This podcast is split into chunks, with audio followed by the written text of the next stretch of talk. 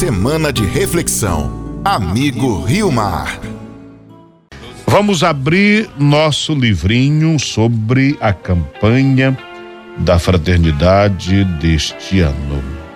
O tema de hoje é amizade, caminho necessário para uma boa convivência familiar. Vamos repetir? Amizade, caminho necessário para uma boa convivência familiar.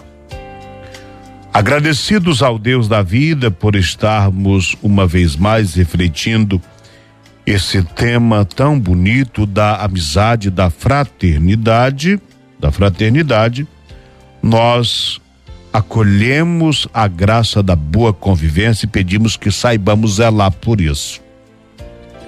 Posto que tantas e tantas vezes nós acabamos brigando com os de casa, com os que, os que nos são próximos. Quem é o meu próximo? Foi a pergunta que alguém, certa vez, fez a Jesus. Quando Jesus tinha dito amar a Deus e ao próximo, alguém disse: Quem é o meu próximo? Aí Jesus contou aquela parábola do bom samaritano. Quem é o meu próximo? É quem eu encontro necessitado no meu caminho. É a ele que eu tenho que acolhê-lo como o próximo a quem devo amar. O Papa Francisco nos diz que o diálogo é o caminho para ver a realidade de uma maneira nova, para viver com entusiasmo os desafios da construção do bem comum. Como seria bom salutar, libertador, esperançoso, se pudéssemos trilhar este caminho, sair de si mesmo para se unir aos outros.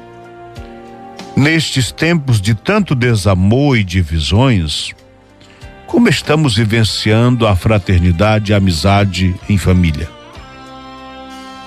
Quem são nossos amigos e amigas? Quem são as pessoas que realmente nos amam?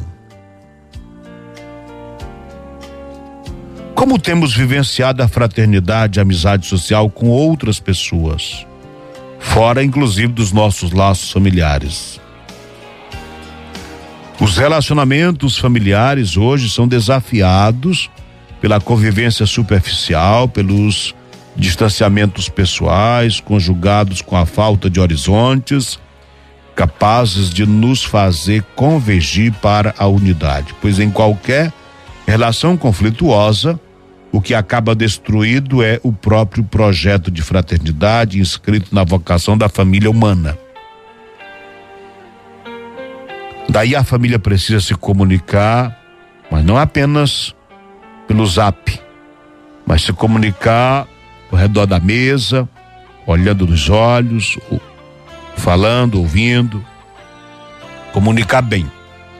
O Dom Gutenberg, um bispo emérito da Diocese de Quari, que mora na mesma comunidade que eu aqui na Aparecida, ele tem uma frase muito interessante. Ele diz: quando a gente não se comunica, quem primeiro sofre é a caridade. Prejudicamos a caridade quando não nos comunicamos.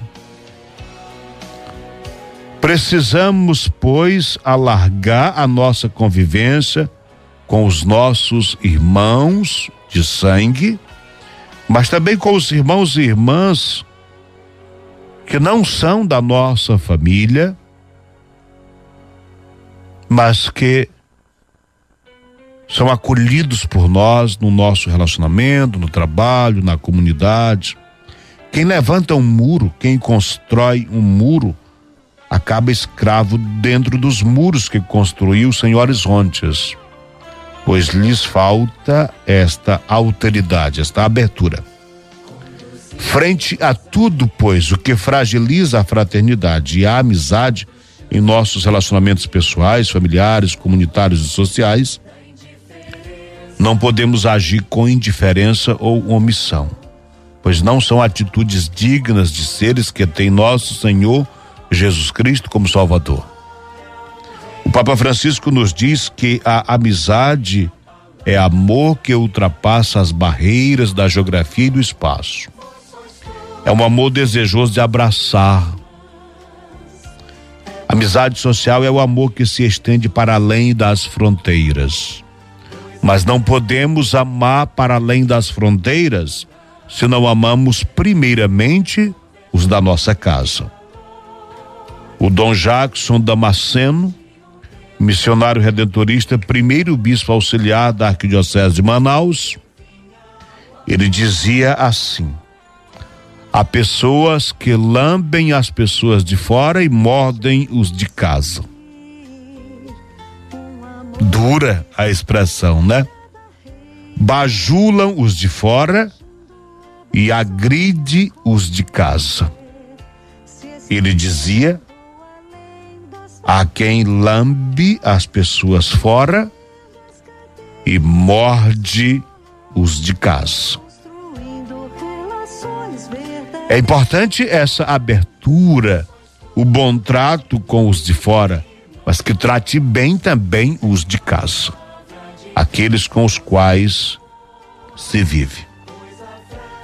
Que as nossas experiências de rompimento das relações por falta de horizontes sejam, pois, superadas com mais afeto, mais cuidado, mais atenção, mais gestos fraternos e amizade social, sendo nós os primeiros a dar esses passos.